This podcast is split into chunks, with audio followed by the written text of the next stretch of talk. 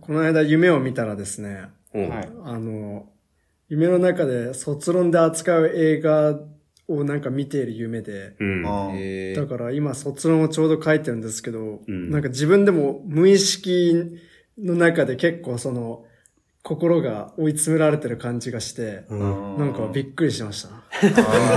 夢に見る段階に入って夢でなんか、ね、見なきゃみたいになっててあまだ見てないの？いやだ見てるんだけど、み、見てちゃんとなんか考えなきゃみたいな感じで見てるみたいな。あー俺それ、マジで同じことを一昨日経験して。えー、卒論書いてる。結論じゃないな、俺は。俺は1年半あるから。うんだからその、俺、就活のやる気があんま出なくって。あ、今忙しいね。そうなんだ。なんか、うん就活って、応募の前、応募の時にあの、なんかエントリーシート書いた後に、そうだねウェブテストを受けるんですよ。う。うんウェブテストが本当になんか、大学受験うん。にやった基礎のなんか問題をうん高速で解くみたいな。うん。はい感じだと思うんでね数十秒とかだね。そう。で今更それをやる気がマジで俺起きなくて、なんで今やんのこれをみたいなね。うんしょうもないしね、なんか問題はそう。しかも、人によってはもうなんか回答とかをさ、なんていうの、事前にゲットして、はいああ、そんなんもあんだ。同じテストを実施してる企業のうんテストを先に受けて、全部それをうん。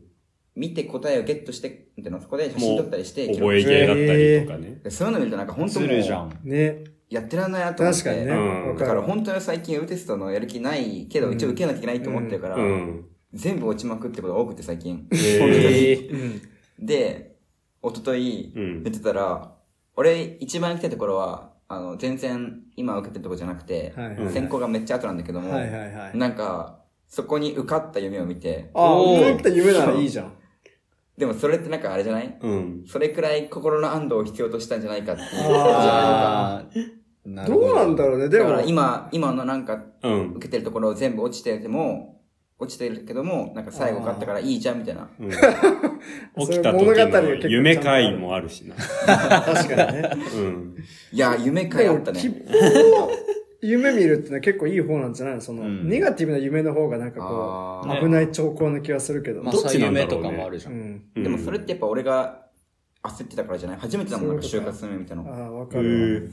現実が蝕む夢は嫌だね、なんか。そう、恐ろしいね。なんかうん本当に何でも関係ない夢を見たいね。うう。ん。抱えすぎず。抱えすぎず。夢に見ない程度に。やるというのがいいかもね。うん俺なんかに、なんかやらなきゃいけないこととかに追われてる時はさ、うんあの、特にそれが出てくるってことはないんだけど、うんなんか自分が追っかけられる夢はすごい見るのね。ああ、じゃあ本当に深層心理えーが。そうなんだ。そうそうそう面白いね。焦りの。追っかけられてるから逃げたいのにさ、夢の中って全然走れないじゃん。そうだね。そう、だからなんかその走ってるんじゃなくって、うんあなんか空気の中を泳いでるみたいな。感じがして足があんま、水の中を歩いてる足つかず感じだからね。そうそうそうそう。はいはいはいそうそう、歩けないから、じゃあ、なんかどっかこう捕まってなんかグイーってこう引っ張ってみたいな。なんか逆になんかほん本当にもう泳いでるみたいな感じで、うん逆に楽しくなってきて夢から覚めるみたいな。よくある。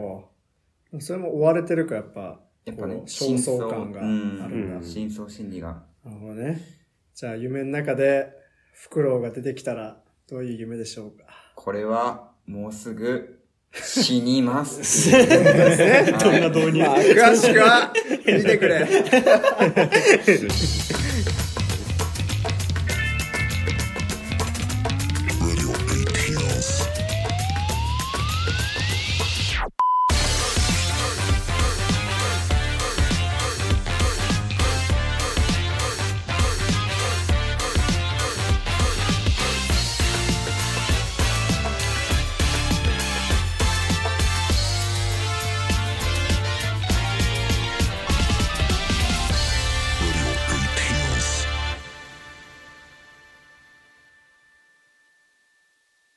改めまして、こんにちは。こんにちは。はこの番組は大学生4人が映画について話すラジオです。今回のメンバーは、私、角田と、福山と、山下と、よ米山です。お願いします。お願いしまろすしくお願いします。はい。今回取り上げる映画は、キラーズ・オブ・ザ・フラワームーンです。フラワームーン。ラーメン。はい。では、作品紹介お願いします。はい。2023年アメリカ映画、1920年代のオクラホマ州オーセージ郡に移り住んだ第一次世界大戦機関兵のアーネスト。彼は、叔父で地元の有力者であるヘイルに、ヘイルの援助もあり仕事を見つけ、先住民族のモリーとの婚約も果たす。うんしかしこの町では先住民族をターゲットにした謎の連続殺人が起こっていた。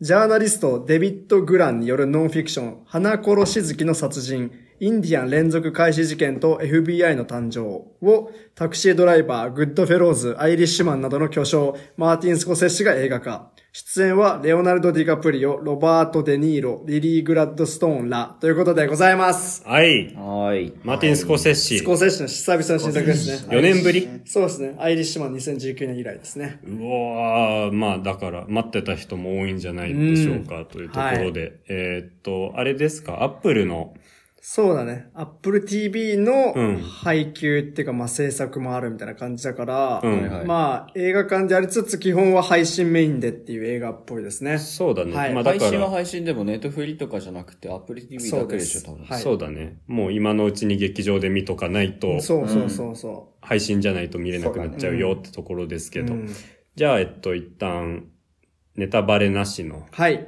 えー、雑感を一人ずつ話していきましょうか。はい。まず角田。はい。えー、キラーズ・オブ・ザ・フラワームーンは、まあスコセッシは結構自分は好きでいっぱい見てきたので、うん。はいまあそれ見た感じとしては、うん。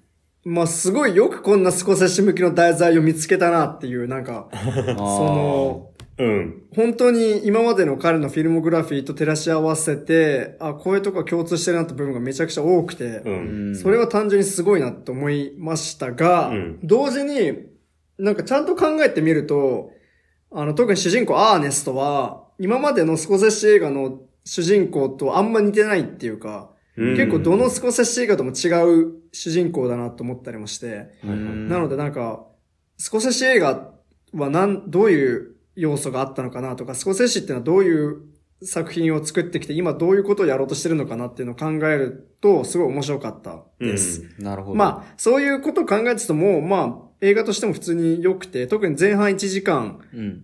まあ、半ぐらいは、本当にとっても面白く見ました。まあ、な結構206分ということでね、なんかちょっと途中で自分的にはこう、なんか、なんつうのかな、テンションがちょっと長いなと思ってる時期もあったんですが、うん。まあ、あの、スコセッシが今撮ったこの映画を撮ったっていうことを考えたりすると、いろいろ味わい深いので、はい、必見だと思います。おはい必見ということで。福山。はい。えっと、まあ、200、200分超えなので、はい206分だったかな。206分かうん。さすがに一瞬だったとは思わなかったですけど、まあでも、全然長いなとか思わなかったし、そうだねう。。うんん。ずっとまだまだ見れるなと思ってました。うん。うんで、なんか、なんだろうなって思ってて、それが。特に、その、このショットがすごいみたいなのあんまなくって、うんなんか割と多いのうんが、大きな自然とかうん。をなんかちょっと俯瞰してね、うん。あの、あんまカメラも固定してうん撮ってたりするイメージとか、はいはいはい。なんかそういう感じで、展開も別にさ、これってもう、この作品の性質上、ミステリーとかじゃないじゃないですか。うんサスペンスとかもあんまりないじゃないですか。うんもう、犯人も分かってるし、うん。ディカプリオはひたすら流されるだけだし、ってうんいう。うんなんだけども、うんどう、もうここに出てくる登場人物みんなの描き方とか、うん。あとなんだろうね。なんかずーっとだから、一定以上のクオリティでずーっと206分持ってってるのがすごいなって思いました。うんなんそうねか、急にグーってくるっていうのもなんかずーっと同じクオリティ、うんなんていうの、良さで、っていう感じですね。で、あとはお政治語とか使われてるのはすごい良かったなと思いました。そうですね。はい。まあなんか、見るべきだと思います、本当に。っていう感じです。うんはい以上です。はい。山下。はい。とですね、まあなんか、見終わって思ったのは胸くそ悪いと思って、うんそうだねなんかこうあんまりパッとしないなっていうか、こうなんかすっきりしないと思って、なんかそういう点では、こうなんかあんまり、あのーなんだろうな、好きにはなれないなとは思ったんですけど、はいはいでもこんな長い時間で、あの、映画見てるときは全然退屈せずに、うんもうずーっと胸胸くそ悪いっていうか、うん。もうなんかもう最終的にどうなるかもなんとなくこう見当つくし、うん。なのになんかそこまでこう途中でなんだろうな、あの退屈も全然しなかったので、そこはすごいなって思いました。ううんん。なんか福山も言ってたけど、こう特になんかここがめっちゃ良かったで特筆すべき点とか、うん。こうあんまり思い浮かばないんですけど、全体的になんとなくこう、いいなって思えるようなうん映画でした。うん胸くそは悪いけど。うん。あと音楽は良かったです。あ、そうだね。うん。っロビー、ロバートソン。はい。はい。て感じですね。はい。ロビン、ロビンソンですね。ロバートソンロバートソン。ロビー・ロバートソンの遺作。はいあ、なるほど。はい。じゃあ、米山さん。はい。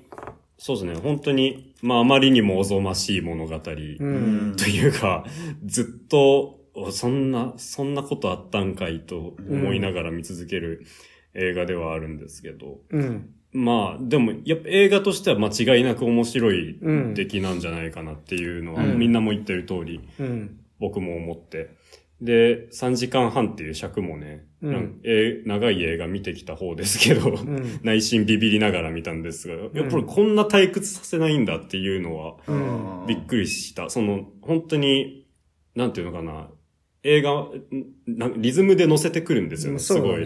そね。その、なんか映画自体の編集のテンポも、まあ、少し詩的な、うん。それもあるし、音楽自体のリズムで乗せてくるような部分もあるとは思うんだけど、やっぱ語りはさすがにめちゃくちゃうまいなっていうのは思ったりしました。俺はスコセッシ6本ぐらいは多分見てるんだけど、うん。でも別にスコセッシめちゃくちゃ撮ってるから 全然網羅はできてなくて、うん。だからまあ、もうちょっと見ないとな、というところであるんですけど、でも、スコセッシの過去作を見返したくなったりはめちゃくちゃしますね。確かに。うんだから、そういう意味で、本当にスコセッシ的な映画ではあったうし、ん。うん。なんか現代にもつながるテーマとか、うんすごい感じたので、そういう部分の話もしつつ話していきたいなと思います。はい。はいはい。じゃあ、基本的にはみんな結構高評価ということで。はい。そうそうだね面白かったうん。です。面白かったし、ね200分ですが、結構ぜひ見てほしいと。うん、本当音いいから、劇場で見てほしいなちゃんと左右でさ、うんなんていうの、うんあ聞こえるみたいな。そうそういうのはいはいはいはいがあって。うん。で、低音とかちゃんと感じれた方ねがいいと思うから、配信を待たないでほしいですね。そうだね。ううんん。まあやっぱり映画はね、映画館で見るのが一番いいっすよ。うん、スコセッシュは多分そういう意見でうんありつつ2連続で配信になっちゃってる人なので。いや、その話をちょっと後でしたいんですけど。そうね、それも知りましょう。はい。はい。はい。ってところで、えっ、と、お便りがはい。一つ来ておりはい。ます。ありがとうございます。はいありがとうございますまあ、ネタバレっていうネタバレはないけど、はい。まあ割、と展開に。そうね、言及はしてるので、はいまあ、ぜひ見てから聞いてくださいというところで。はい、じゃあ読みます。ラジオネーム IT アンダーバー K さん。ありがとうございます。ありがとうございますす。はい。えー、キラーズ・オブ・ザ・フラワームーン。冒頭、見ろ、聞けのセリフから始まる。うん。インディアン、つまりネイティブアメリカンがこれからの世代に伝える儀式の場面だ。うん。しかし、スコセッシ監督はこのシーンを通して、アメリカという国に住む人々、ひいてはこの映画を見ている人に伝えたいことがあると思った。それは、アメリカという理想を解体することだ。うん。うん。うん。この映画では様々な理想が解体されていく。うん。本来なら戦地帰りの兵士は英雄のはずなのに、うんおじきの言われるがまま犯罪を重ねる主人公であったり、うんア。メリカンドリームの象徴であるフロンティアのたどり着いた先にあったのが石油という資本主義そのものであったり、うん。荒野を自由に駆け巡っていたカウボーイは落ちぶれてしまっていたりと、かうんアメリカという国がどのように始まっていたのかを描いていく。はいはいはい。そして、この映画は物語というものも解体しているかのようだった。うん。原作の小説では脇役だった男を主役に変えたからだろうか。うん。ドラマ剣もなくダラダラと続く。うんそれでも3時間以上ある上映時間を飽きることなく見続けることができるのはスコセッシの作品だからだろう。うん。事件の顛末をラジオドラマの収録シーンで説明して終わるのも今作の特徴だ。うん。メタとしてこの物語を表現したいということなのだろうか。ご丁寧にスコセッシ本人までも出てくる。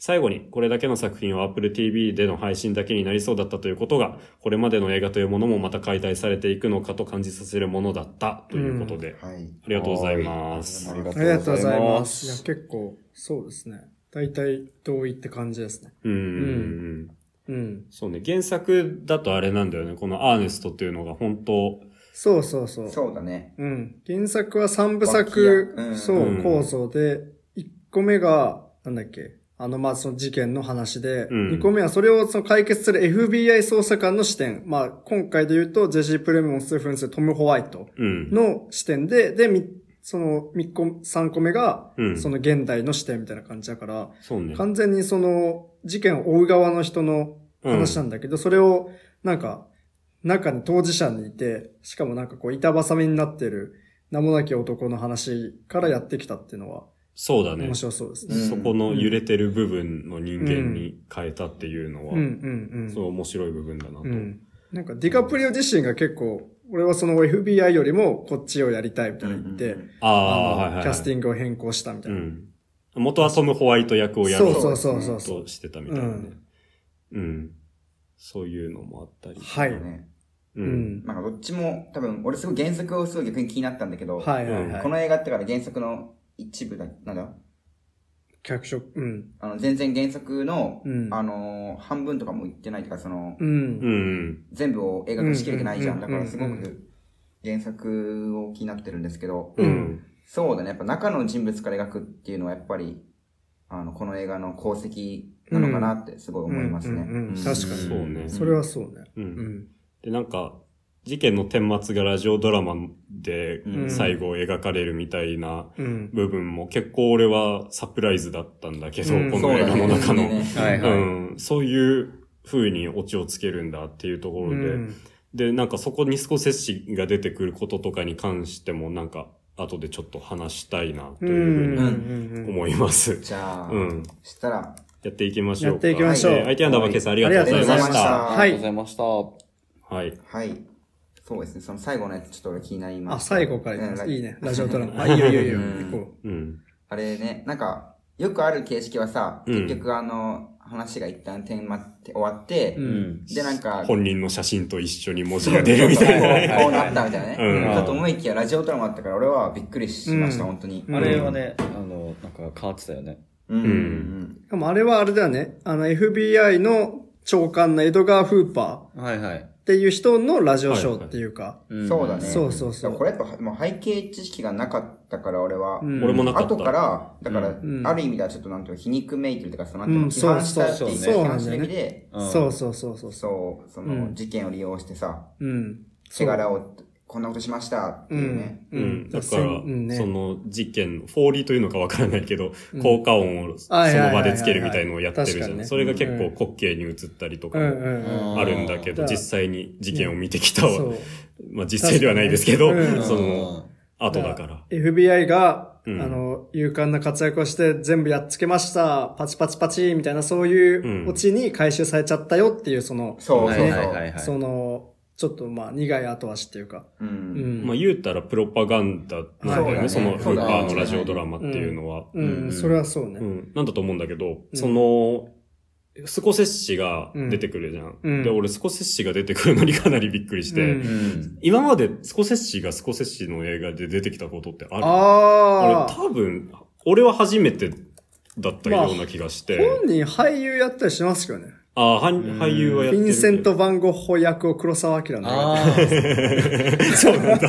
それはマジで知らなかったけど。それは別にいいです。うん自分の映画出る、まあなんかちょっとはあるか、でもなんか、ここまでなんか意味のある感じで出てきたのはちょっとそうそうそう。わかんないだからやっぱ意味がある出方だとはめっちゃ思って、その、最後、食い入るように俺はその役名をあ探したんですけど、はいはいはいはい。そのラジオショープロデューサーという役名で出てるんですね。はいはいはい。うんだからまあ、あのラジオショーの、うんまあ、プロデューサーって文字通りですけど、その、言うたら、そのスコセッシが、うん。まあ、初めてぐらい多分、うん。その、自分のキャラクター性を映画に利用した瞬間だなっていうふうに。思うんですよね。うん。そうんの、スコセッシってうん。割と SNS とかテレビとかでも顔出しをするタイプ、で割と顔が知れてるタイプの監督だと思うんだけど、まあ、スコセッシぐらい有名になってる監督って、まあ、いるとは思うけど、うんあんまりこれを自分がいざやろうっていう風になると勇気が必要だなとは思うから、うんだから、まあ確かにスコセッシぐらいしかできないことではあるなっうんていうふうに思ったし、うん。だからなんか、その、背景知識がない状態で、その、フーパーのラジオドラマっていうことを俺は知らない状態で。最初見たときに、その、今、その、スコセッシがその事件について語ることっていうのの強調にすごく。感じたというか、うん。そう。まあだから、大胆な省略として普通にうまいなとかもあるんですけど、そういう、その、スコセッシが語り手になる意義みたいなことについて、うん。すごい、なんか考えるところがありましたはいはい。それで言うと、うん。今、本当に自分も今調べて思い出したんですけど、タクシードライバーにマーティン・スコセッシは出てて、ああ。そう。でも、その時は、うん。あの、なんか、自分の、あの、タクシードライバーのうん。ロバート・デ・ニーロを扮する主人公のお客、タクシーの客として出てくる。はい。で、なんかその、なんか自分の妻が浮気してると思うから、そいつをなんか今すぐ殺しに行きたいみたいな、そういうちょっとやばいやつ出てくるみたいなうん。感じで、それもスコセッシ自身のなんかこの、なんか結構暴力衝動を抑えきれないみたいな、そういう性格を利用した配役って言われてるんですけど、はいはい。でも、まあ今回は明らかにそういうこう自分のパーソナルな部分ってよりも、うん。その映画監督としてその、なんか作品を作って歴史的なものを語っている自分の本人として出てくるから、そうだね。はい。その、仮面出演みたいなのをもう一回やりつつ、うんそれを今改めてやるっていうことの意味が変わってるっていうのは確か面白いですねそうだね。。タクシードライバーの時は多分有名ではない。そうそうそうそうスコセッシの顔は知れてないから。ううん。今回の重みはそうです。そこがあります。どうしても有名さが変わっちゃってるから出る意味も変わるし。うんそうだね。うん確かに確かに。それ分かってやってるもんね。うんそうですよねうんそうだよね。うんで、確かにお便りにもあったけど、全体的にこの映画自身がその映画、うん。そのアメリカ映画が語ってきたことみたいな、語ってきたことあるいは語らなかったことに対するなんか反省みたいなのもはい結構あるのかなって思ったりもしてて、うん。なんか、あのーまあ、すごいわかりやすいところで言うと、あのー何ですか、あのネイティブアメリカンたちのなんか写真とかがいっぱい出てきて、うん。あの、なんか、お多分おそらく、こう、歴史の中では、うん。その構造の中で、こう、なんか名もないまま、こう、押さえつけられて終わってった人たちの話とか、うん。なんだろうなっていうのとか、あとその逆にニュースフィルムっていうか、ああいう、当時としての新聞、あの、ニュースを伝えるメディアとしての映画、うん当時の、うんうんとか新聞とかラジオとか、まあそれこそ、がいっぱい出てきたりしてて、あ、虐殺のニュースのやつか。そうそうそうそうそうそうそう、あーあれとかはまさに、そう。だから、ああいう、なんつうのかな、こう、なんか情報を伝えるメディアとしての、なんか、映画なりなんなりがやってきたことの、うんに対するこう、自己言及性がすごいあるなって今回見てて思いました。うんそうだね。う。うんん。でも普通にあの、ラジオのシーンはさ、うん。言うたらその、3時間半やってきたけど、うん。この後こんだけ物語まだ続きますっていうのをああ、うん示してる部分でもあるというか、はいはい、はい。確かにその3時間半やってもそこは描ききれないんだっていう部あー分。なるほどねもっと、このおぞましい映画は、本当はずっともっと長いお話だったわけで、ね。そう、うんそういう部分とかの証明でもあるなとは思うんですよね。だってなんだかんだ、その、うんその政府との、その、お王政貴族が、なんていうの、裁判とか法廷でなんか戦って、うん。なんか石油関係の権利が片付いたのは2010何年とか。うんうん。あーそうらしいね。本当に俺らが中学生とかの頃、うん。やばい、うん。やばいよね、それって本当に。なんか、うん。そうね、この事件自体もだって原作が出たのも2015年とかそう、はいだからあんまりそれまで取り沙汰されてなかった事件だったらしいし、うん。100年くらい前の話。そう、だけど全然、いや、こう本当だよね。ね、その、うん。なんか歴史的になんかこう、みんなが語り継いでるって話ではあんまなかったらしくて、あとなんかタルサの虐殺、その、これはあの、キラーズ・オブ・ザ・フロムはネイティブ・アメリカの話で、途中で一周その、黒人の虐殺の話がやっぱ出てくるけど、うん。それもなんかタルサの虐殺があったよねってことがちゃんとこう歴史的に裏付けられたのも、うんやっぱり最近だったらしくて。そうね、100年経ってから。そうそうそうそう、うん。それまではなんかこう、暴動扱いだったっていうか、その虐殺っていう歴史的なこう、重みがあんまこう、軽んじられてたみたいな、そういうことだったらしくって。うん。なるほど。それを出してるのとかも結構そういう、なんか、ね、物語を語っていくことの倫理性みたいなものもちょっとあるのかなって思ったりもしました。ううん。ん。そうね。うん。で、なん。か、その、また別の話になるん。ですけど、まあ、ロバート・デ・ニーロうん。うがん。演じてるのがウィリアム・ヘイル。うん。キング。そう。結構あれが怖い役じゃないですか。その、はいはい。基本的にはすごい気のいいおっちゃんというか、高校ヤ風の。感じなんだけど、でもずっと、なんか怪しい瞬間がうんある感じがして、で、最後の方にかけてはもう隠されなくなってくるというか、その、なんか書類にサインさせるシーンとか、はいはいはいはいはいはい。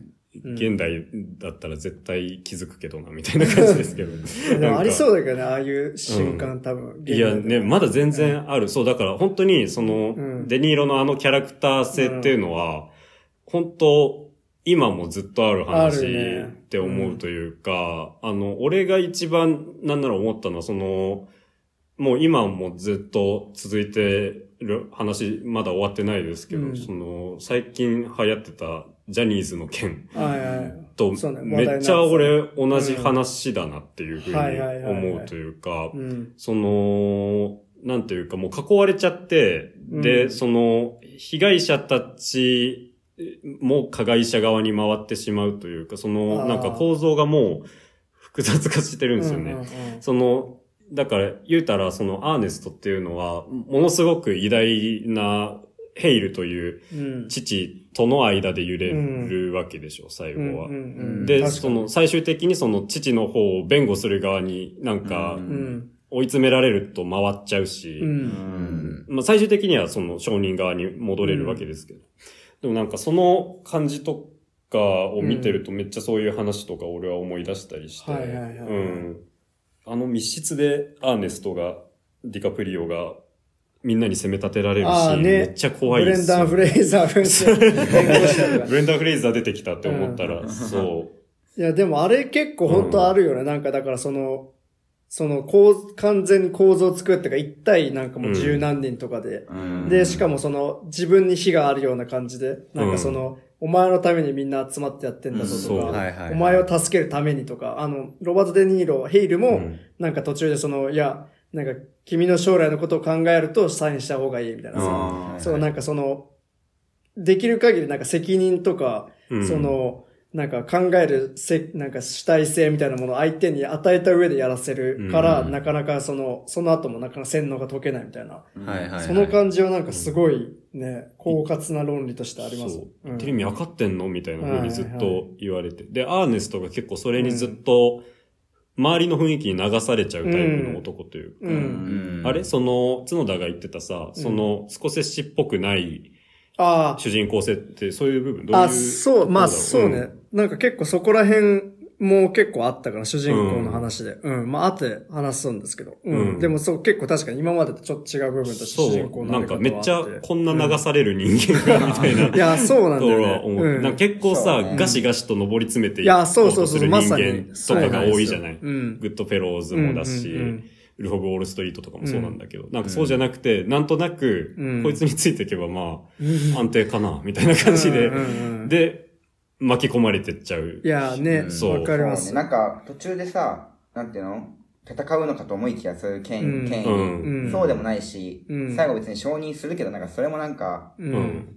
戦う正義のためとかではないそうだね。から、うん。そういうなんか気持ちよさは全くないいや、わかります。し、そうだね。最後の最後もインスリンって言っちゃうからね。そう、なんか、ああれはちょっとねれもなんか、いやだからそう、その、うん。呆れてモリーは出てっちゃううんように俺は見たけど、うん。なんかそういうさ、最後までなんか、自分の正しい方向性がずっとわからないうんうん感じに見えて、うん。うん。なんか、だから、最後はある意味二択を間違えた瞬間でもあるわけだけど、その、なんていうのかな。でもね、なんか、本当バカだなとは思いつつ、うん結構俺はディカプリオに呆れつつも、なんかすげえ感情移入はしたんですよああ、なるね。ほどね。なんか確かに。わいや、なんか俺もそんな頭良くないから、うんその、うんみんなに、そうこ、こういうことだよみたいな風に言われてたら、うん。なんか流されちゃうかもしれないなとかそうこうやって見てると、人が見てると、マジでありえないと思う。まあ、うんさすがに、その、だっけ、えっと、モモリーのさ、うんうん。親族、あの、妹とかを殺すとかは、うんはいまあ、問答無用で、うんありえないけど、でもそうじゃなくて、なんか、どっちを取るかとか、そういう選択の時とかは、つい流されそうだなと思ってう、ん。うんね。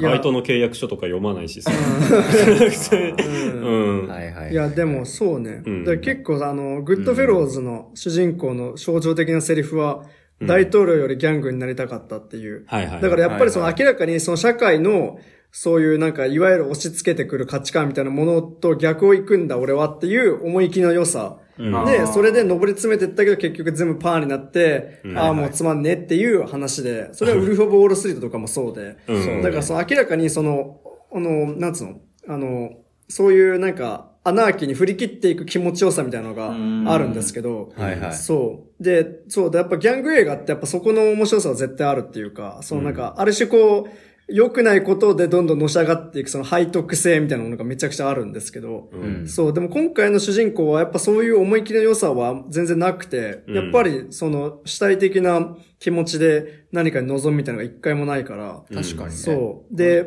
結構俺象徴的だなって思うのが、その、それこそ深山がさっき言った、その要は、一応この、あの、なんだっけ、アーネストは自分で実行者に回るわけじゃないですか。うんなんだけど、俺、こいつがじゃあどのタイミングで実行者になったのかとかが、いまいちわかんないっていうか、そうそうそう。そのそうだね。こいつがその、さっきそれこそ深山が言ったように、じゃあ、その、ただの小市民だったのが、でも殺人をやらざるを得なくて、うん。どうしようもないけどやっちゃうみたいな、その、要は覚悟を決める瞬間とか、うん。その、なんか自分の信念が折れる瞬間みたいなものすらないっていうか、なんか、いつの間にかなんか人のことを殺してたりとか、いつの間にか犯罪の片棒を担いでるっていうのが、そういう仕事だからみたいな感じでいつの間にかやってるんだよねそうなの。その、うんなんか味気なさは、結構、うんなんかね、今までの映画の主人公とは違うかなるほどななと思って、明らかに。確かにね確かに、ああ、そう全部。全部言われるがままに。そうそうそうそうそう。うん怖いよね、本当に。いや、そうう、んそうだよね。だから、本当に気づいたら、あこ、こいつ悪いやつやんけっていう風になるというか、ディカプリオがどういうキャラかうん。掴む前に、うん。なんか、殺人が始まってたりうん。うん。するんですよね。うん。うん。うそうんなんかそれ言ったらちょっとウィリアム・ヘイルうん。うん。と、もうアーネスト自体もなんかうん違うけど似通ってる部分いやーねがあるなとすっごいわかるわ思ってて、うんはいはいはい。なんだろう、その、うん。なんだろうね、その、うん。特に、あの、その時は、その相手によくできるけど、うんよくして、だから本当の自分が見えないっていうか、う。うんん。ウィリアム・ヘイル、えっと、もうなんかあの、なんかちょうどいい時だけにキリスト教のなんか、うん。お祈りしたりさ、うん。うん。なんか、あ確かにねあ。あとどっちも、俺がお前によくしてやってるんだっていう、本も着せてる感じをずっとしてて、うん。アーネストは奥さんとかに。そう、ん俺、俺がお前にインストになんかいろいろやってるんだろうとかさ、はいはいい。ろいろ言ったりさ、うん。してるのは本当にやってること一緒だなって思って、いや、わかります。すごいうん。良くないなって思うの、その、はいはいはい。特に、あの、デニーロ演じるウィリアム・ヘイルの、うん。俺がこの民族を20世紀に連れてったんだっていう象徴的な曲があるんですけど、まさに進歩主義的っていうか、うん。うん遅れてる人を導きますよみたいな、う。っうんん。そうね。ていう思考が、思想が垣間見えて、うん確かに。そうだねそう。なんか、だから、ウィリアム・ヘイルって結構だいぶ不気味っていうか、うん。その一応、じゃあなんでこんなに人のことを殺したりしまくってるかっていうと、その金儲けじゃないですか。うんなんだけど、その、あんまりじゃあその金儲けでウィリアム・フィールがどんどんのし上がっていくのがあんまわかんなくて、うんなんか、羽振りが良くなっていく感じとかってあんまりわかんないじゃん、なんか正直。そうだよね。その、なんか大富豪としてじゃあどんどん上り詰めて正解に行くとか。うん。だから、うんなんか、この物語自体がその、一応はその、あの、悪人側の白人たちの視点で進むんだけど、彼ら自身がどこに向かってるのかとか何を目的にしてるのか全然わからないまま、確かにっ。ていうのが、なんか、あの、いわゆるグッドフェロスとかのアッパーにこうどんどん上がっていく、流星していく感じ確かに。じゃなくて常にこう空気がダウナーなまま、はいはいはいなのが、そうだね。なんか巨大な欲望があるっていうことだけそうそうそう提示されるんだけどう、ん。別になんか大成功しましたの瞬間はないようんうね。んもしくはなんか、うんライバルがいたとかとかならわかるじゃん、ねうん同じ土地にさ、同じくらいでかい、う。うんん。あの、富を抱えた人がいるとかでもないのよ。うんだから本当に怖いんだよね。ましてやアーネストなんか最初から最後まで全然上り詰めてはないよねね。ずっと地道な仕事をしてるだけというか。そうね。うん。そうだよね。そうそう本当もう、どこ、そういうとこを見てもさ、あの、うん胸くそ悪かったなって。そう。う。うんん。全部、だって、あの、野心があって登り詰めるってわけじゃなくって、うん。あの、お政治族から巻き上げた金で、うん。なんか、あの、白人の人たちが、あの、別に苦労とかしない生活さえしてればよかったってことでしょ、うん。なんか、寄生虫みたいな感じじゃん。まあそう、ううん。石油を掘り当てたオセージ族のうん、元に、そうだね。それも自分たちで寄生している取ったわけじゃない。そうそうそうそう。うん。あの、まあ、その、今言ってた、と、ヘイルとアーネストだけじゃなくてもさ、それ以外の白人の人たちも、お政治と結婚したら、金が、あの、入ってくるからっつって、うん昼からなんか遊びまくったりとか、うん。なんか、そこ悪いことしたりとかさ、う。うんん。してて、なんか本当あの、巻き上げた金で、なんかただ遊んで暮らしてる毎日みたいな、う。うんん。してて、本当なんか、あの、なんだろうな、うーん、胸くそが悪いしか思わなかった。う。うんん。そうね。で、ウィリアム・ヘイルも、そうやってる自分たちの立場を分かってるからこそ、うん。なんかごめんな白人が来たからばかりにこんなことになっちゃって、みたいなうん言っちゃってるのがやっぱり、ああ、なるほどね。恐ろしいな分かってるんだよね。はい分かってるんだよね。そうそうそういうね確かに。う。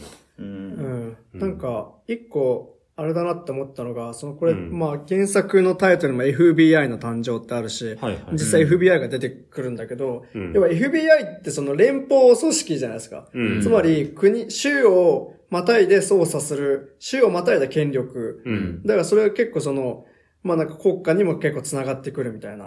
だからその明らかに、なんつうのかな、こう、なんつうの、近代的な国家のあり方の象徴っていうかさ、その、うん。なんか一個一個の地方地方が独自するんじゃなくて、国が中央集権として全部やりますよっていう組織じゃないですか、多分 FBI も。うんまああんまりちゃんとどういう流れかあんまわかんないけど。うん。だから、そのヘイルたちの金儲けって、その一応その、なんつうのかな、超しょぼい西部劇的なやり方っていうか、その自分たちの土地をうん自分たちで運営して、自分たちで金を儲けるっていう。はいはい。うんで、まあ実際その、そこには搾取とかがもちろんあるんだけども、うんでもそうしたものがもう FBI が出てくる、で、この時代も1920年代で第第一次世界大戦以降だから明らかに、その、時代遅れのやつらなんですよね、はっきり言えば。なんか、はいはいこいつらがその、なんか、なんつうの、フロンティアを開拓していって、そんな、うんそれ自体が、まずその伝統自体が多分にネイティブアメリカンの迫害によるっていうものだったし、うん。その、それ自体も、せ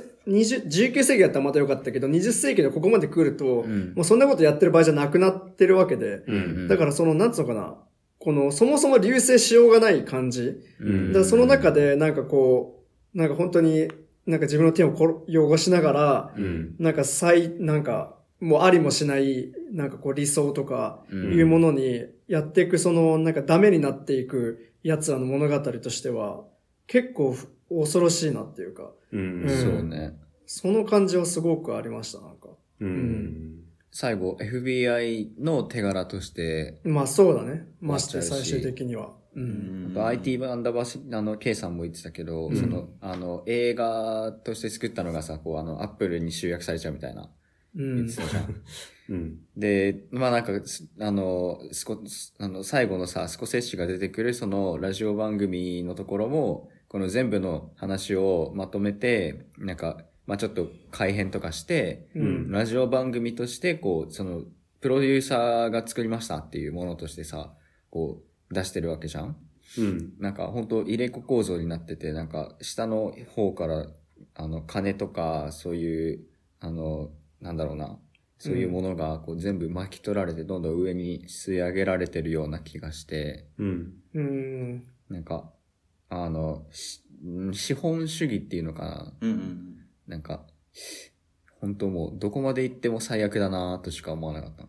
で要するに、今回の映画で言うと、その、事件が全部、その今回の映画ではさ、なんかもう全員がもう自分の利益のため、金のためにしか動いてないじゃん。ううんうん。で、そんなにみんなが、あの、いろいろやってたのに、最後は、まあ、あの、FBI がう、んその、あの、うなんだっけ、フーパうん。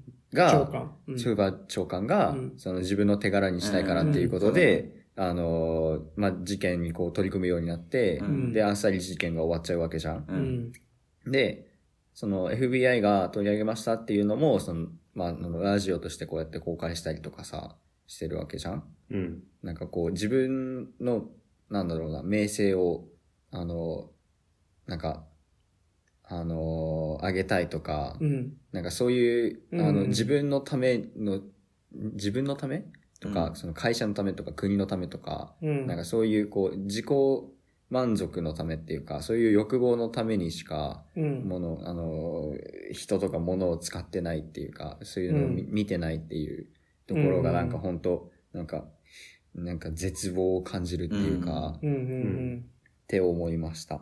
そうですね。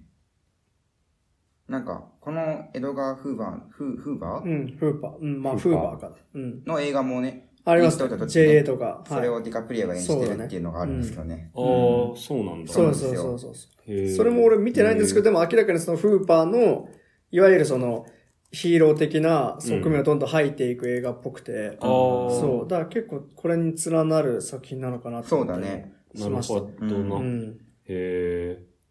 あとその、うん確かにその資本主義で言うと、うんやっぱりその、この、じゃあ、この作品におけるその一番のその利権って石油権じゃないですか。で、なんだけど、その石油を採掘する、まあそもそも石油、あの、なんつうの、石油主義っていうか、その石油を求めていくうん。こと自体のその資本主義性であるとかマッチズモ性みたいなものをうん相対化する視点っていうのはまあ結構昔からあると思うし、うん。あの、なんつうのかな。そうそうそう。結構50年代ぐらいのハリウッドからでもそういうのがあったりするし、うんまあ近年でもね、There Will Be Blood とかまさにそうだと思うんですけど、うんなんか、この映画でその要はさ、その、There Will Be Blood なんか分かりやすいけど、あれはその、もちろん石油産業に向かっていく男の狂気として、つまりなんか石油を当てて、金儲けしていくやつの、やっぱり恐ろしさなんだけども、うん。あれはでも、やっぱ石油がボンって上がる瞬間はうん、どうしても映画的快楽があると思うんですよね。はいはい。うんなんだけど、今回は完全にそれをなくしてて、キラーズ・オブ・ザ・フラワームーンは、うん。その石油採掘の場面って本当にダウナーな感じしか出てこないっていうか、あの暗い夜の中でね、うん。あの光がなんかぼーっと照らされてる中でうん。やってる、なんか全然こう、なんかテンション上がる感じで描かれてなくて、もしくは最初の部族がそう。取り当てるそうそうそう瞬間だけ。そうそうそう、なんですよね。うん。そう。で、やっぱ、スコセッシってやっぱその、こいつやべえなと思いつつも、そいつらのやっていく、なんか狂気的な部分は快楽としても見えるっていうか、はいはい。なんかあのカジノとかだと、うん。カジノって映画撮ってる時は、やっぱりそのカジノ産業のやばさを描いてくはいいるんだけども、うん。そのカジノ産業でブワーって金が流れていく様は、やっぱ映画として見てどうしても興奮しちゃうっていうか、なんか、膨大な金が資本主義が動いていくうん。様の狂気は、同時にめちゃくちゃスペクタクルでもあるんだけども、うん。このスペクタクル性を排除しているっていうのは、アイティアバダーバ K さんもなんか言ってたと思うけど、ドラマ剣がないままな、いうん。なんか結構そこに繋がるなと思うし、ああ、なるほどな。なんかその、それは、そう、スコセッシのモードは、そんな感じなのかなって思いました。ああ、そうか。うん。確かになんか、主人公がヒロイックになる瞬間はないというかねほんとないそうだね、全く。うんうんそういう風に描かれることはないよね。うん。そうね。そうだね。まあなんか資本主義で、ちょっとまあ本題からせてしまうけども、うん。やっぱり俺がすごい、この映画ではメインで描かれてなかったけども、うん。王政治族が、うん。その、ヨーロヨーロッパから来たち、うんまあ白人の人入たち植した人たち。そうね、そう、んその人たちと出会って、うんうん。なんかどんな風な影響を受けたのかなとかすごい思って、はいはいはい。まあ最初にしっかりとさ、これからはぶ俺らの文化はなくなっていくみたいな、うん、ね。はいはい言われているのがもう、まあまさしわかりやすく、そううんまさしくそうなんですけども、う。うんん。で、一応、今回のモリーとかは、うんある程度なんていうの、白人の文化が流れてきて、うんちょっと白色化されてうん。きているっていう、うんそこら辺のフェーズだっそうだね。はいはいうんうん。だけども、どれくらいなんだろう、彼らが、入植者たちが、その、王政治の文化を。なんか尊重とか守る、保護をしたりしたのかなとか、で、なんかやっぱ資本主義でよく出てくるのは、なんか、そういう文化を守ろうとして、すんだけども、なんかその、文化と文化が混ざるときに、うん。あの、やっぱりマジョリティの文化がマイノリティの文化を、うん。文化と混ぜるときに、なんだろう、ピッ、いいものだけを選び取ってって、ああ、はいそれははいはいはい。自分の文、ね自分のマジョリティのやつに、そう持っていくっていうのが、まさに資本主義で言うとなんか、うんあの、欲しいものだけを、はいはい。なんていうの、取りますよみたいなね。うんそういうふうな、そういうアナロジーみたいなのを聞いたことあるんはいですけどはい、はいああ、なるほど。そういうのとか、どうなんだろうなとかすごい気になりました。やああ、っぱり確かにね。ううんんうん。なるほどね。はい。うんうんうん。そうだね。確かに。やっぱ基本的には搾取なわけだよね。その白人側の一方的な。そうだうんね。それは結構象徴的な、なんか、本当に一瞬でそれをなんとなく示唆する演出がいっぱいあって、うんうん。あの、私は無能ですって、あの、モリーが言うシーンとかは、最初意味わかんなかったんだけど、無能力者はい。はいはいはい。そうそう、うんなんかそのうち、あ、なんか、あお金自分で、自分の金なのに使えないんだとか、そうだね。ううんん。そういうのがありましたね。んそうねん確かに。なんか、あのーこの映画見た後に、なんかちょっと調べたんだけど、うん。あの、オセージ族が、その、石油で儲けたことに対して、その白人の人たちが、あの、なんだろうな、なんかまあ寄ってたかって、で、なんか記者とかもいろいろ来てう、ん。で、オセージ族のちょっとしたなんか文化の、あの、なんか特徴みたいなのが見えたら、なんかや、うん野生的だとか野蛮だとか言ってなんか批判されてたみたい。うん。ああ、やっぱさ、そういう、そういう正教からの枠組みでしか見られなかったみたいな。うんそうそうだねそうそうそれは、そうだね。結構うんそうそうそう。なんかでもその中で、その、なんだろうな。だから白人がその政治族を見下すみたいなのが構造的にある中で。その、アーネストとモーリン、モリの間に、一応マジの愛があったんじゃないかっていうのが、うんうんこれがまあフィクションかどうかわからない部うん分そうだね。うんですけど、その、その過程を映画の中で設けてるのは、俺はいいなっていうふうにそうだね。なんか。思って、うん。そうそうそう。る。そこがやっぱ映画の面白み、まあ面白み、うん。そうね。なんうん。か、すごく思う。そう、うん。だから、だから多分アーネストに感情移入できるし、その、うん。なんだろうな。うん。だからアーネストの、その、んなんていうか、芯のなさ、うん。その、結構ずっと言われるままに動いてしまう感じうん。みたいなのが、まあ、ありつつ、でも一応そのモリーへの愛みたいなものって、うん。映画を見る限り結構本物に見えるとねいうか、見見えるけど、でもうん薬を入れちゃったり、そうそうそうそう。だからなんか本当に、うん、行動は矛盾している感じうんそうそうがする。だって姉を殺したりとかありえないもんな。そうそうまあなんかそうそうそう愛してたらありえないじゃん。うんそう。うん。うん。本当に、本当に思ってたらありえないんだけど。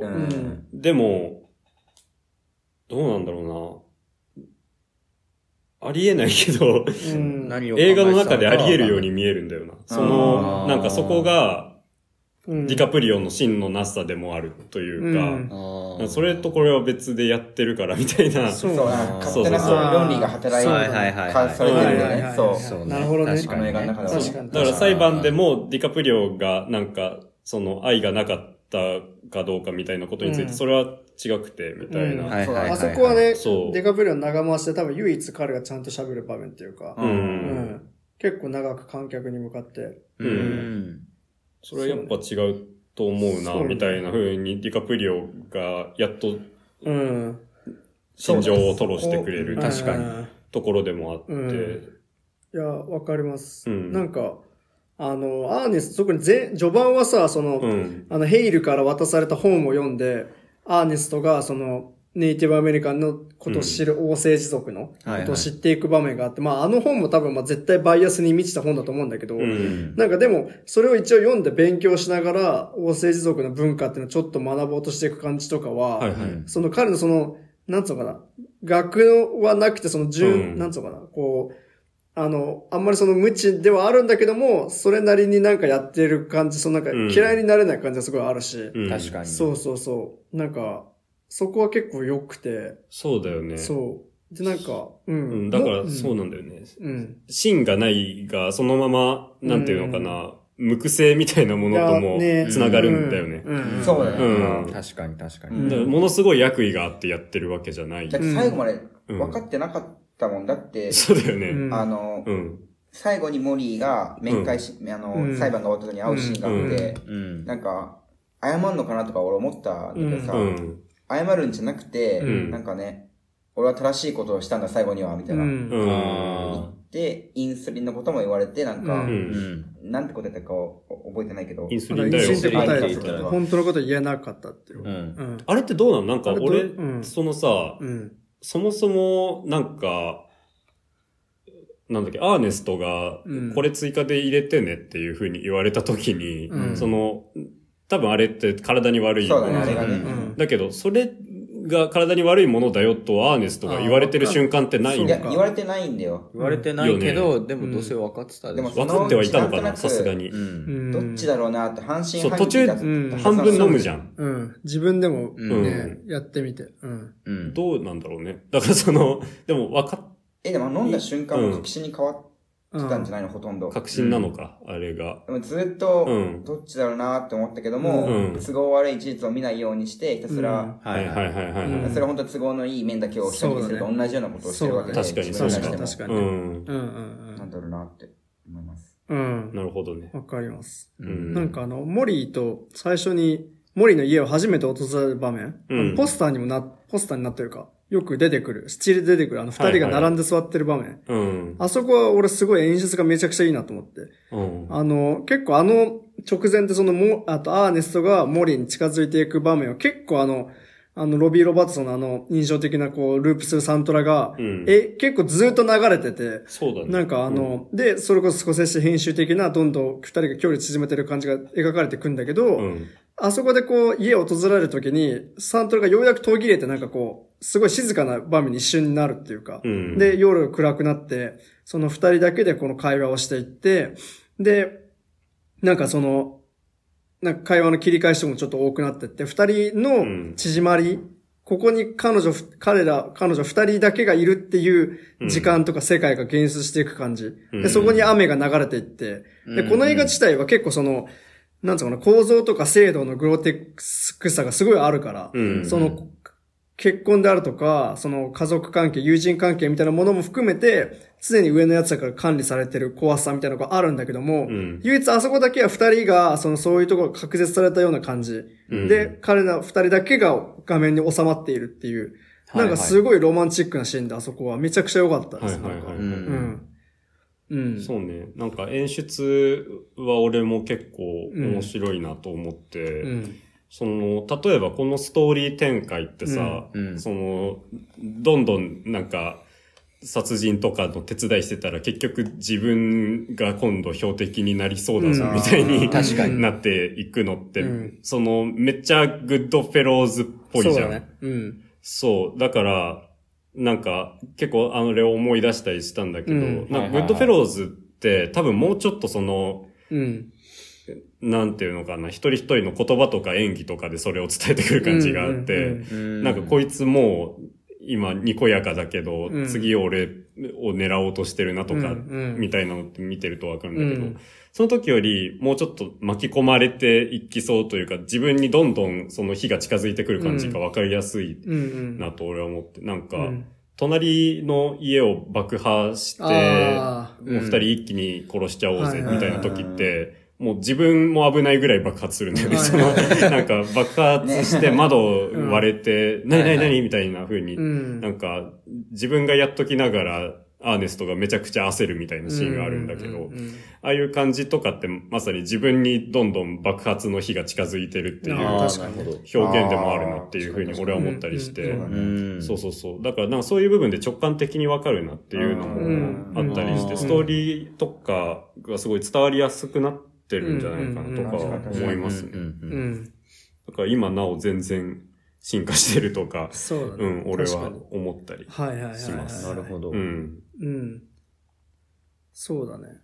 あと、そうだ、なんか主人公、なんか結構その分裂した主人公というか、うん。その二つの世界とか価値観に分裂する主人公って少しセ映画でよく出てくると思うんだけど、はいうん。その、なんだろうな、結構そういう、まあ、板挟みドラマとか言ったりもするけど、それが、やっぱりなんつうのかな、その結構今までの作品の方がその葛藤はえぐいっていうか、うん。その信仰を追ってしまうのか否かとか、うん。まあその裏社会と国家権力に引き下がれるとか、うん。まああるいはその自分の、なんつうの、あの、衝動を抑えきれない人とか、うんそのレイジングプルとか、だし、まあ沈黙なんかまさに、その自分の信仰をおるかおらないかの物語であったりして、はいはいでもそれって同時にその、なんつうの、あの、引き下がれることによって逆に崇高さが増してくるっていうか、うん。その、まあ、ある種受難劇とも見えるようになってくるんだけども、うん今回はそこまでその葛藤をえぐく描かない。はいはいどこまでもその葛藤する、なんか体力すらアーネストにはないみたいな。うん。なんかその感じが、まあ面白いし、まあなんつうの？その歴史的な背景とかも踏まえると、その政治的な、誠実な描き方だなって思いつつ、うん。なんか映画としては結構思いっきりがいいなっていうか、その、いわゆるなんかわかりやすく、うん。あのーなんつうのかな、葛藤する場面とか、はいはいこのテンションがこうすごいこうガンと盛り上がるようなシーン自体をそこまで作らないままそうだね。いくっていうのはうんあるよね。うんだ。からディカプリオが、うんその、なんだろうな、うん。主人公ではあるんだけど、ずっと何考えてるかはよくわからない。うんうんいや、そうそうそうそうそう。ん割と空虚なんだよね。うん。うん。そだよね。う、そうだ、確かに空虚はね。そう、ディカプリオの感じが、うんその空虚、なんていうのディカプリオのキャラクター性じゃないですけど、うん。その、なんか、それはあれじゃん、ウルフ・オブ・ウォール・ストリートの主人公もそうだったように、うん。はいはい。その、んなんかもうそれって多分ディカプリオの顔というか雰囲気が持ち合わせてるもので、うん。そうなんかそういうなんか配役とかも俺はすげえうん。面い。白いなと思ったりしましたね。なんかうん、森役のリリー・グラッドストーンとかもめっちゃいい。めちゃくちゃ良かったそう、初めて見たけど、うんそう、うんなんかすごい母性感じるというか、うん。そういう、うん、なんか安心感のある、うん。うん、人だなとか思って。ジェシー・プレモンスもうん。時々見かけますけど、ね映画見てると。うん。なんかその、あの、あの顔いいですよね。うん。佇まいめちゃくちゃいい。めちゃくゃちゃいいよね。その、なんか、なんだろうな、あれな。うん。ちょっと悪い顔してるうん。けど、まっすぐな正義でもあるみたいな。うん。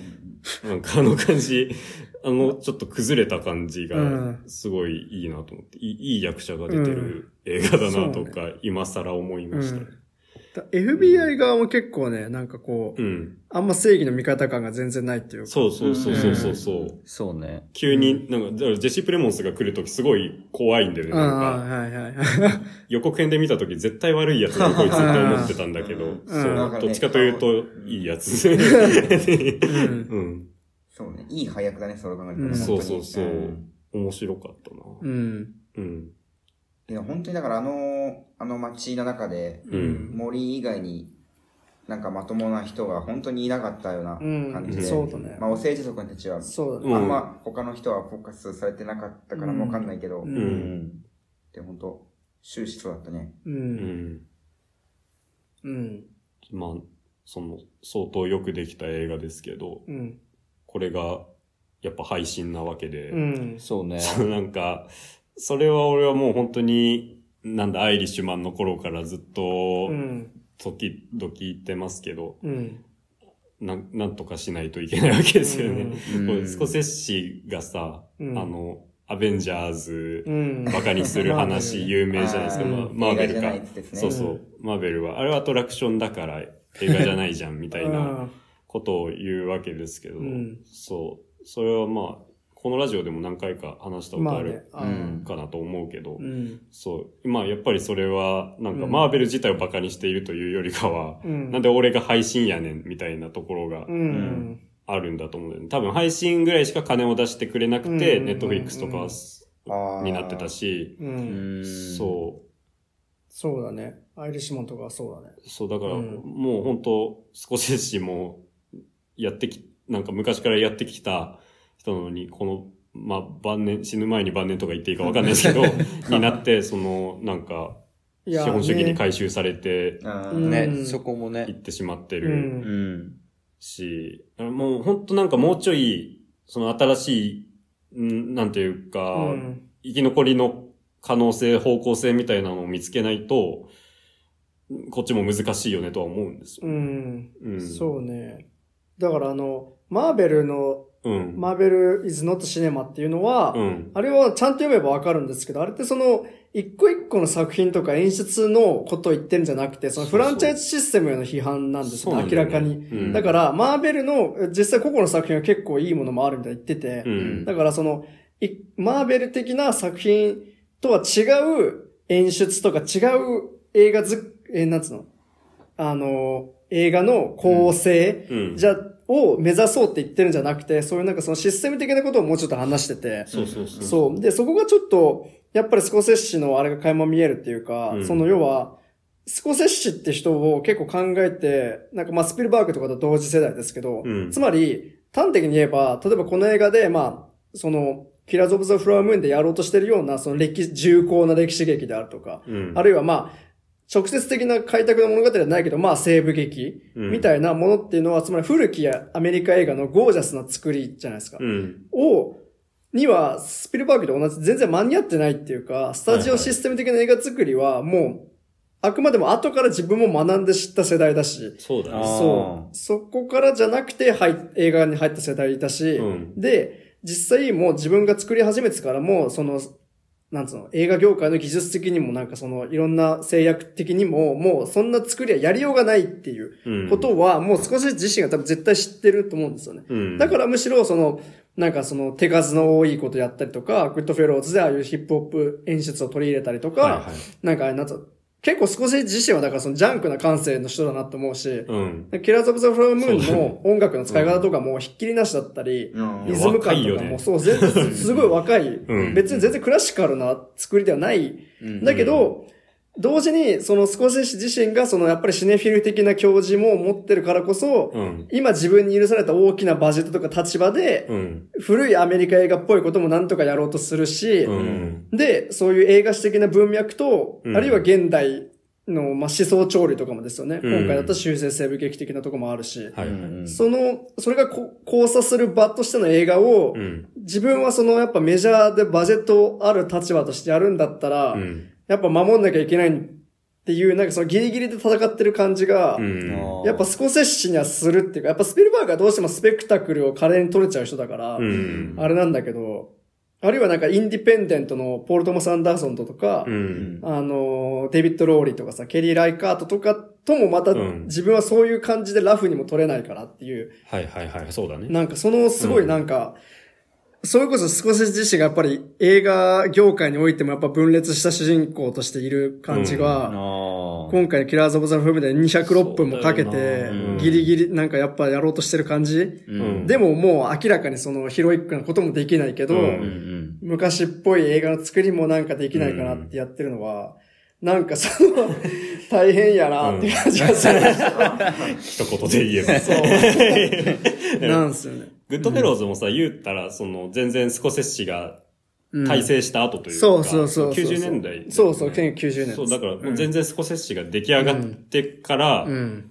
その、う新しいやり方を見つけたところでもあるのかなと思うんで。なんか、もう本当ストーリー的にもそうだけど、キラーズ・オブ・ザ・フラワームーンって割とその延長線でに。はあって、うん。まあだから本当めちゃくちゃ面白いし、うん。その洗練されてますし、うん。うん。スタイルとしての高まりみたいなものはめちゃくちゃ感じますけど、うん。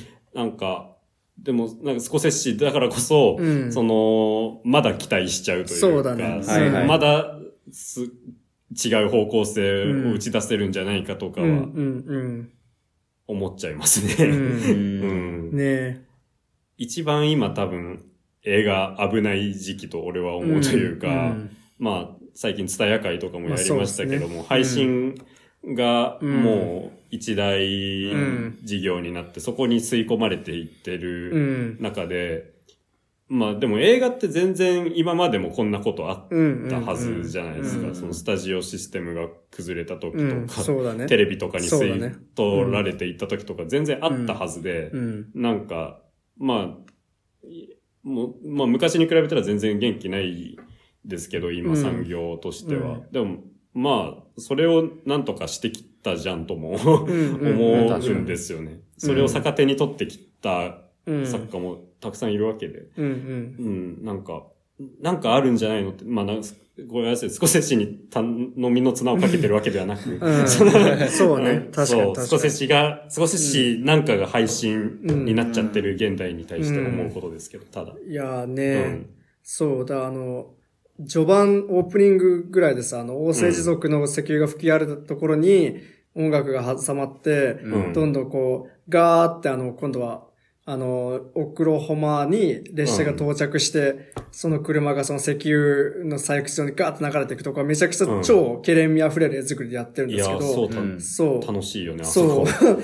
で、やっぱそのワンカットでできる限り駅の中で、あれここ本当にもう見せ方何か超華麗で、うん。その、つまり石油、掘り当てた石油が今採掘場になってますよってことがわかるし、うん。で、しかもそこで、例えばその街では基本的には白人ばっかで、でネイティブアメリカンは白人化された衣装の奴らしかいないし、で、だから階級区分がどうなってるのとか、白人の特権性はそこでも残ってるよとか、うん。そういうものが、その、ちゃんと構造とか状況で全部説明されてって、うん。かつ、めちゃくちゃちゃんと、超、あの、大きな絵としてうん、車が走っていくと、その先に石油採掘場が見えるみたいな。はい牛の群れとか、そうそうそう人間の群れとか。そう。はいはいなんかあの見せ方とかは本当さすがだなと思って、あそこはもう本当にめちゃくちゃ良かったんですけど。冒頭めっちゃワクワクしたな。そう でも同時にこれもやっぱその、あやっぱスコセッシがその、なんか戦って作ったシーンとして、うんやっぱちょっとグッとくるものもあるっていうか。う。うんんその配信オリジナルになってるのもわかるけども、うんその中でその映画的な何かをどうにかして作り出そうとしてる感じっていうか。そうだねう。うんん。うん。いや、だから本当なんかスコセッシって毎作撮るたびに、もうえ映画は終わりだみたいな感じのことを言ってる。うんで、全然ずっと撮り続けてるうんん。ですけど、うんもう本当映画に、映画界に呆れ続けてる人というか、うんそれはディパーテッドぐらいからずっとそうだと思うんですけど、うんうん、なんか、ままあ、でもなんか呆れず続けてほしいなとは思いますね。うん。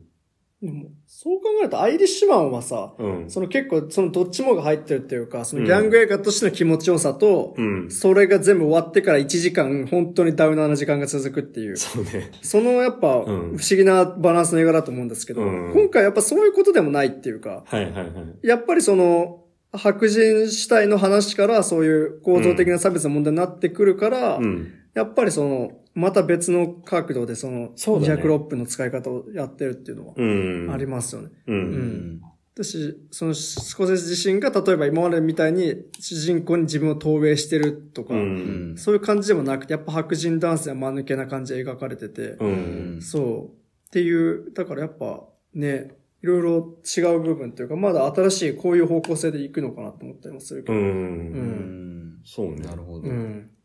うん。そんなところですか？はい。はい。あ、うんすみません。本当に最後だけいいですか。ああの、うん。やっぱあの、不穏な場面でさ、うんあの、あ、じゃあ平穏な場面で不穏なことが進行してるみたいな演出もやっぱいいなと思って。はいはい。まあ単純に結婚式の場面で、なんかデニーロのサンサントラの使い方とかデニーロの顔とか、うんあるいはデニーロが最初にインディアンを美しい民族で私は大好きですって言った直後にうん死体の描写が始まるとか、あそこなんかめっちゃ怖いよね。死体連続うん。で、そう、さっきちょっと映ったなみたいな人が窓から出てきた銃で撃たれるシーンとかのショットとか、ね。そ。そううん。う。なんか、ああいうなんつうの胸くそ悪さうん。は、あの、例えば、リドリー・スコットとかと比較してみると、ああ、少しやっぱ上手いっすねっていうけど。本当ですよね。いや俺、リドリー・スコットって結構あの悪の法則とかさ、うんはいはい。その一見何も起こってないとこが実はめちゃくちゃ怖いんですよとか言われるけど、うんやっぱスコセッシ、うん。やっぱいいなって思いました。ぜ全然ちゃうやろ。うん。俺もツイートもしたけど、本当にスコセッシの3時間半がね、うんリドリー・スコットの2時間半より全然短いんですよ。うん。これは何なんですかね。語りのうまさが違いすぎるなっていうふうに思って。そうねうん。まあそうですね。だからまあナポレオンも期待してますけど。うん。はいこれも うん。はい。うん。そんな感じですかね。いや、はいはいやっぱスコセッシ映画、いいっすね。いや、いいっすね。ちょっと見返そう。はい。うん。もう、もう見たいしね、キラーズ・オブ・ザ・フラワーも。そうね。もうもう一回見たいとかうんあるけど、まあそんなところで。はい。はい。それでは、エンディングです。ああ、次回扱いが何にしますか？また、また、またキ、ラキラズオブザ、ではキラー、ザ、ーキラー。キキラー。まだるっこしい。焦ったでしょ。ーザもう一回映画をまだすぎる。また見たいねって言もう一回見焦るっ。たでしょ。16分もう一回見て、もう1時間話す。怖いわ。すごいな。ザ、はキラー。ザキラーデビッド・フィンチャー監督、新作。新作ですね。はい。あとマイケ、ル・ファスベンダあの、ちょっと先になっちゃうけど、ゴジラとかも扱う予定にー。なって何ですか？いるので、ゴジラはいマイナス1.0。1.0はいマイナス1。マイナスワン。こちらもね、メールを送る準備とかしてくだされば。じゃあ、とりあえず扱うのが確定してるのはザ・キラーとゴジラマイナスワンで、はいザ・キラーはまあ、来週ぐらいに出ると。そうですね。ゴジラマイナスワンはちょっとよくわかんな。はいい。つぐらいかわかんない12でも、撮りますね。撮ろうかはいと予定をしてわおりま。かりますした。あとは大丈夫ですか？そのところですかはいね。ドミノ、ドミノのなんか広告見た？何が？あなたは冒頭5秒で騙される。見たすぎるけどな、その文句言われると。あとずっと騙されないのとか思う。ザ・クリエイタうん。ザ・クリエイターもちょっと気になるところではありますけど。ー。まあまあまあ。の歌クリエイ。ター。まあ、み、まあ5つね。はい俺らが。ザ・キラーとゴジラマイナス1ということで、はい。俺らも映画館に通いつつ。はい。まあ、はいフィンチャーはね、あの、巨匠であり、かつネットフリックスってことで、結構キラーズ・オブ・ザ・フラワームーンと結構に、なんか、同じ立ち位置だなと思うので。うん。はいうん。ぜひ。ザ・キラーという。ザ・キラーです。はいイエそれでは、エンディングです。ーはい。この番組ではリスナーの皆さんからのお便りを募集しております。はい映画の感想や番組を聞いていて思ったことなど何でも構わないのでぜひ送ってきてください。はい。メールアドレスは、ラジオ 18th.film.gmail.com となっております。18th は 18s と数字で打ってください。んまた、アットマークラジオ 18th という名前の番組のツイッターアカウントには、X ですね、X アカウントには、あはいダイレクトメールや番組専用の Google アンケートフォームのリンクが用意されていますので、そちらからお便りを送っていただいても結構です。はい。皆さんからのメールをお待ちしております。お待ちしております。おりまで、す。ハッシュタグラジオ18でツイート、まあ、ポストしていただくと、書がき換えるか。すいません。リポスト。リポスト しますので、ぜひ活用してください。はいツイッターで。うんアットマークラジオ18というインスタグラムでは、サムネイルも公開しております。は。はいい。次回取り上げる作品、映画は、ザ・キラーです。はいザ・キラー。この作品の感想をお待ちしております。はい。ということで、ここまでのお相手は私、角田と、福山と、山下と、米山でした。また次回。また次回。イチュンチクチクチクチクチクチクチクチク